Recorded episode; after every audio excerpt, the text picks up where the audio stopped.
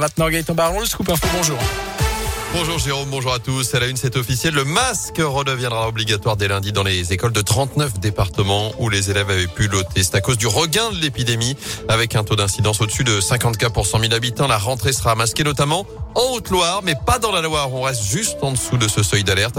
Alors comprenez-vous cette extension du masque à l'école dès la rentrée des vacances de la Toussaint? C'est notre question du jour. Vous y répondez sur radioscoop.com. Par ailleurs, l'Assemblée nationale a rétabli cette nuit le projet de loi de vigilance sanitaire avec la possibilité de recourir au pass jusqu'au 31 juillet prochain.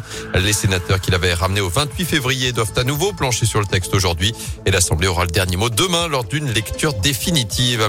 Dans l'actu également, un non-lieu dans l'affaire Céline. Cette Stéphanos de 38 ans décédée en février 2018 après des appels répétés au SAMU. Alors enceinte de six mois, elle avait succombé à un malaise cardiaque malgré plusieurs alertes. La justice vient de conclure à l'absence de responsabilité de l'hôpital et du médecin régulateur. Sa famille a dix jours pour faire appel. Son frère d'ailleurs ne veut toujours pas lâcher et compte formuler un recours dans cette affaire.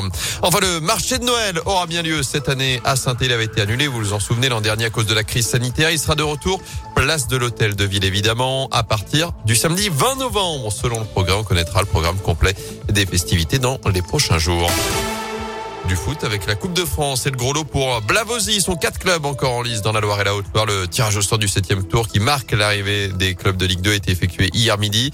Andrézieux se déplacera à Vichy qui évolue de division en dessous. Coach Chaud recevra au Lyonnais qui joue de niveau au-dessus. Ça c'est pour les Ligériens. Côté Haute-Loire, le Puy ira du côté de Cannes et Blavozy, pensionnaire de Régional 1, va s'offrir un choc face à Rodez, équipe de première partie de tableau de Ligue 2. Il y a quatre divisions d'écart.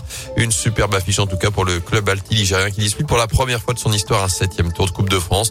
Écoutez la réaction du président de l'US Blavozy, Jean-Luc Marcon. Bon, on était un peu stressé et puis quand on a entendu le nom de Blavozy en premier, déjà on était content et on souhaitait fortement qu'il ne faut pas une Ligue 2 et c'est un rêve, c'est un rêve. Moi je me mets à la place des joueurs, jouer contre une Ligue 2, euh, je pense que ça se produit pas souvent dans une carrière de footballeur amateur. Rodez c'est bien pour nous, c'est bien. Rodez c'est bien pour plusieurs choses. Rodez, il y a le fils de Zidane qui joue à Rodez et Monsieur Zidane est actionnaire à Rodez. Alors on rêve et on pense que peut-être que Zidane viendra à Blavozy pour pouvoir jouer. Mais bon, comme on discutait en buvant le café, si on joue à Massot, on risque de prendre une petite branlée parce que le terrain est grand quoi. Le stade reste en effet à déterminer, que ce soit à Blavozy ou au stade Massot justement. Puis l'heure du match en tout cas est fixée, ce sera samedi 13 novembre à 14h. Avant cela, un coup dur pour les Verts. Deux absences pour plusieurs semaines. Celle d'Ivan Ayou touché à la cheville, absent au moins trois semaines. Quatre semaines d'indisponibilité même pour Harold Moukoudi, victime d'une lésion musculaire. Ils seront évidemment forfaits pour la réception du Clermont Foot dimanche 15h dans le Chaudron.